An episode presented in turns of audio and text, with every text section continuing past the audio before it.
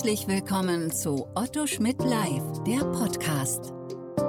Neueste Urteile, wichtige Gesetze und Rechtsfragen, die die Branche bewegen. Hier kommentieren Expertinnen und Experten, deren Meinung Gewicht hat.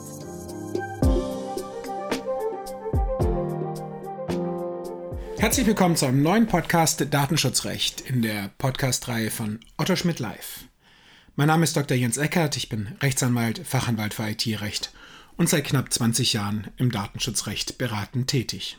Der heutige Podcast steht unter dem Motto Großes Bußgeld plötzlich ganz klein und befasst sich mit dem Bußgeldverfahren des BFDI, des Bundesbeauftragten für den Datenschutz und die Informationsfreiheit, gegen einen Telekommunikationsdienstleister, dessen Namen ich jetzt nicht nochmal im Podcast wiederholen muss, der ja doch hinreichend durch die Presse ging.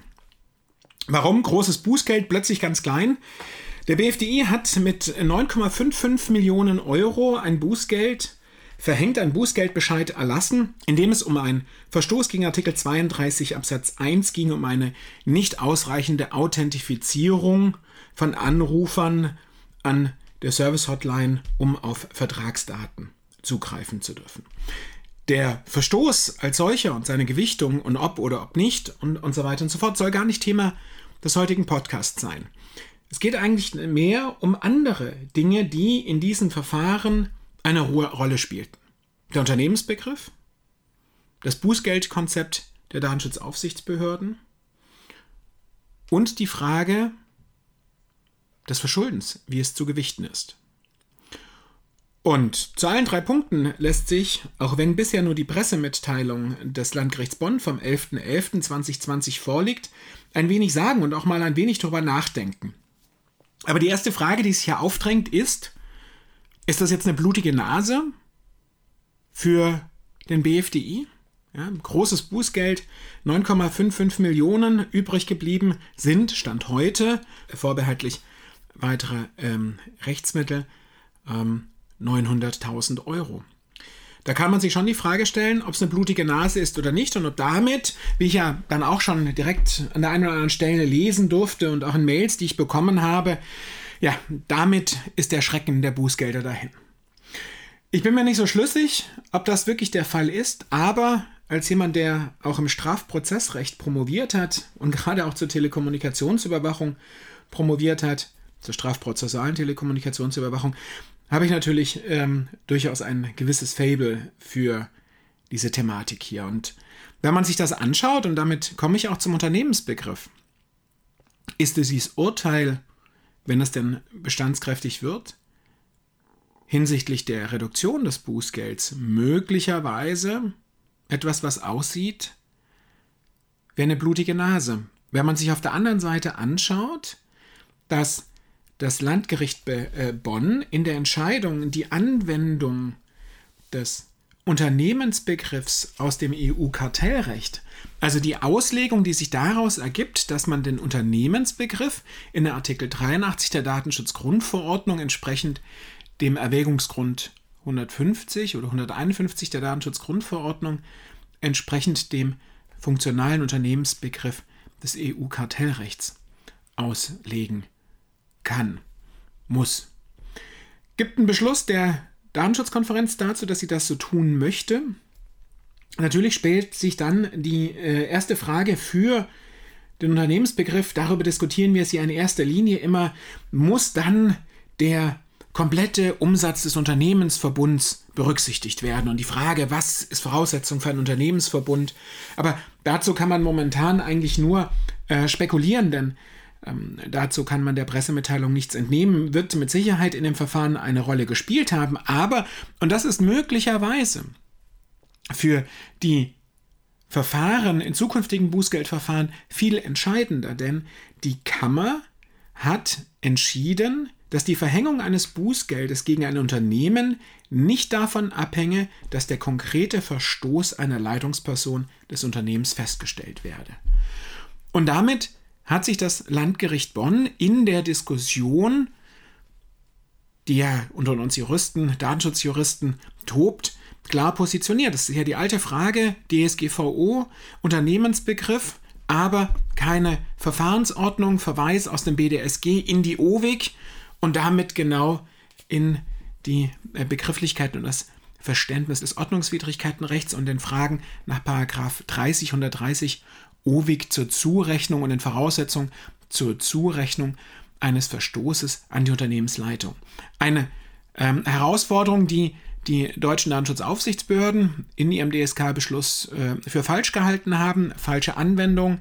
Sie gehen davon aus, dass aufgrund der Anwendbarkeit und Anwendungspflicht des funktionalen Unternehmensbegriffs es eben nicht auf diesen Nachweis ankommt, sondern die Regelung angewendet werden kann, wie vom Landgericht Bonn angenommen.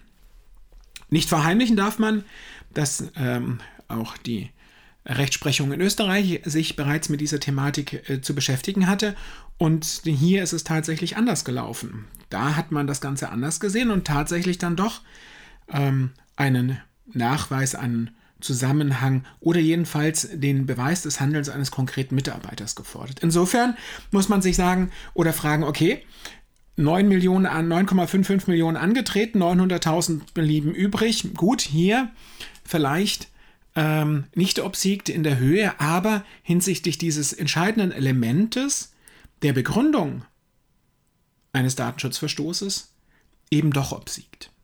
Insofern sieht es vielleicht nur aus wie eine blutige Nase und ist gar keine, sondern vielleicht der entscheidendere Erfolg, zumindest langfristig. Und jedenfalls ein Punkt, den wir natürlich als Juristen und Berater in diesem Bereich hinsichtlich des Umgangs mit solchen Konstellationen zu berücksichtigen haben. Gut, dass natürlich Bußgeld ähm, sich auch ausgewirkt hat, dass das Unternehmen sich kooperativ zeigte, äußerst kooperativ sogar, wie es in der Pressemitteilung aus dem Dezember 2019 steht und man mehrstufig ein neues Verfahren eingeführt hat und dass das sich eben auch auswirkte, möchte ich hier nur am Rande betonen, hat aber am Ende des Tages natürlich mit der Anwendung des funktionalen Unternehmensbegriffs nichts zu tun. Ein anderer Punkt ist, das Bußgeldmodell, hier kann man dann ähm, auch nur schauen, was das Gericht sagte. Das Bußgeldmodell der ähm, deutschen Datenschutzaufsichtsbehörden, es ist ja hinreichend kritisiert worden, einerseits für den Ansatz oder die Ausrichtung am Umsatz, ähm, wie man Pressemitteilungen entnehmen konnte, hat der Vorsitzende Richter im Verfahren recht früh geäußert, dass ähm, man das natürlich diskutieren könnte, ob das der richtige Ansatz sei, aber ganz aus der Luft gegriffen soll er eben doch nicht gewesen sein. Ob das dann zum Tragen kam oder nicht zum Tragen kam, ähm, mag hier vielleicht erstmal noch undiskutiert bleiben. Spielt mit Sicherheit auch eine Frage dann dem Kontext, ob über den Unternehmensbegriff der komplette Konzern, der Unternehmensverbundsumsatz angesetzt worden ist oder eben nur ähm, eine andere Umsatzgröße herangezogen worden ist. Dazu wissen wir noch nichts, dazu gibt es in der Pressemitteilung noch nichts zu lesen, aber was eben in dem Verfahren auch kritisiert worden ist, ist die, der Ansatz des Bußgeldmodells. Denn wenn man davon ausgeht, dass man anhand von Tages, vom Umsatz ausgehend einen Grundwert, der gedanklich doch dem Tagessatz sehr ähnlich ist, ausrechnet und den dann auf Verschuldensebene nur noch mit 1 oder einem Mehrfachen multiplizieren kann, muss man natürlich vollkommen zu Recht eingestehen, naja, unter den Grundwert kann ein solches Bußgeld eben nicht mehr fallen. Und wenn man sich die Bußgeldhöhe anschaut und ähm, die kolportierten ähm, möglichen Umsatzgrößen, kann es durchaus in Betracht kommen, dass das Gericht zu dem Ergebnis kam, dass der kleinste Faktor, der Faktor 1, eben doch nicht angemessen ist. Aber ich habe schon gesagt, das ist rein spekulativ, das möchte ich nicht vertiefen. Ich möchte vielmehr noch einen letzten Punkt ansprechen, den ich ganz ähm, spannend finde. Die, der Umgang mit der Fahrlässigkeit, dem Schuldvorwurf. Das ähm, Gericht stellt ganz klar fest, einen Datenschutzverstoß habe vorgelegen habe ich keine hinreichende Detailinformationen, möchte ich mich auch nicht äußern, ist auch nicht so spannend für das, was wir uns anschauen wollen. Und sagt dann, naja, über die Angemessenheit der Schutzniveau, also der, der Abwägung, die im Rahmen des Artikel 32 stattzufinden habe, habe ein Rechtsirrtum vorgelegen, aber der ist unbeachtlich, weil vermeidbar. Das haben wir. Aber bei der Bemessung des Verschuldens stellt dann das Gericht, so die Pressemitteilung, darauf ab, dass bis zum Bußgeldbescheid das erforderliche und das notwendige Problembewusstsein gefehlt habe, weil das hier angewandte Verfahren ein über die Jahre geübte Authentifizierungspraxis gewesen sei und deswegen müsse man von einem geringen Verschulden ausgehen. Ich möchte das gar nicht in Frage stellen und gar nicht kritisieren, denn zwangsweise berufsbedingt ähm, ist das eine Argumentationslinie, die ich natürlich auch vertreten würde und wir als Kanzlei, wenn wir zusammen mit unseren Strafrechtskollegen in der Verteidigung hier aktiv sind, auch genauso vertreten. Aber natürlich ist das schon sehr merklich und vor allem ein Punkt, den sich auch die Aufsichtsbehörden wohl näher betrachten müssen, denn Vielleicht hat man hier tatsächlich die Situation, dass zuweilen das, was für die Aufsichtsbehörden, weil sie sich dann im konkreten Fall, wenn es darum geht, punktuell auf einen Aspekt stützen, mit ihrer vielleicht auch grundsätzlich verschärften Sichtweise auf Anforderungen möglicherweise nicht der Verschuldensmaßstab ist und die Kriterien sind, die dann für die Bemessung eines Bußgeldes aus der Unternehmenspraxis heraus, aus der Bemessung des Verschuldens an dieser Stelle angemessen ist.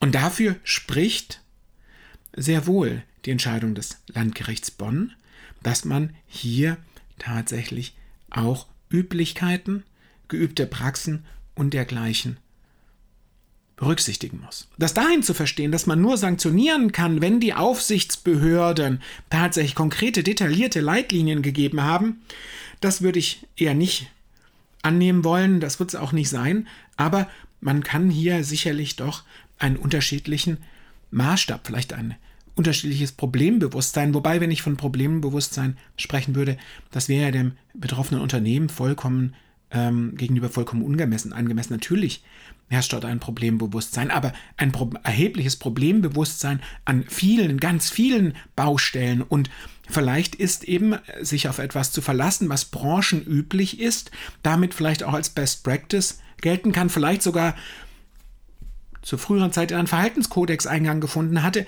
durchaus etwas, was am Ende des Tages wenn überhaupt zu einem schuldhaften Verstoß führen kann, aber dann eben nicht zu einem so gravierenden, wie hier möglicherweise seitens der Datenschutzaufsichtsbehörde angenommen wurde. Mit diesen Anmerkungen zur Frage, wie ist die Perspektive auf das Verschulden und was muss hier alles noch mit berücksichtigt werden und ähm, wie sind die Schwerpunkte zu setzen, möchte ich den heutigen Podcast schließen. Ich danke Ihnen fürs Zuhören.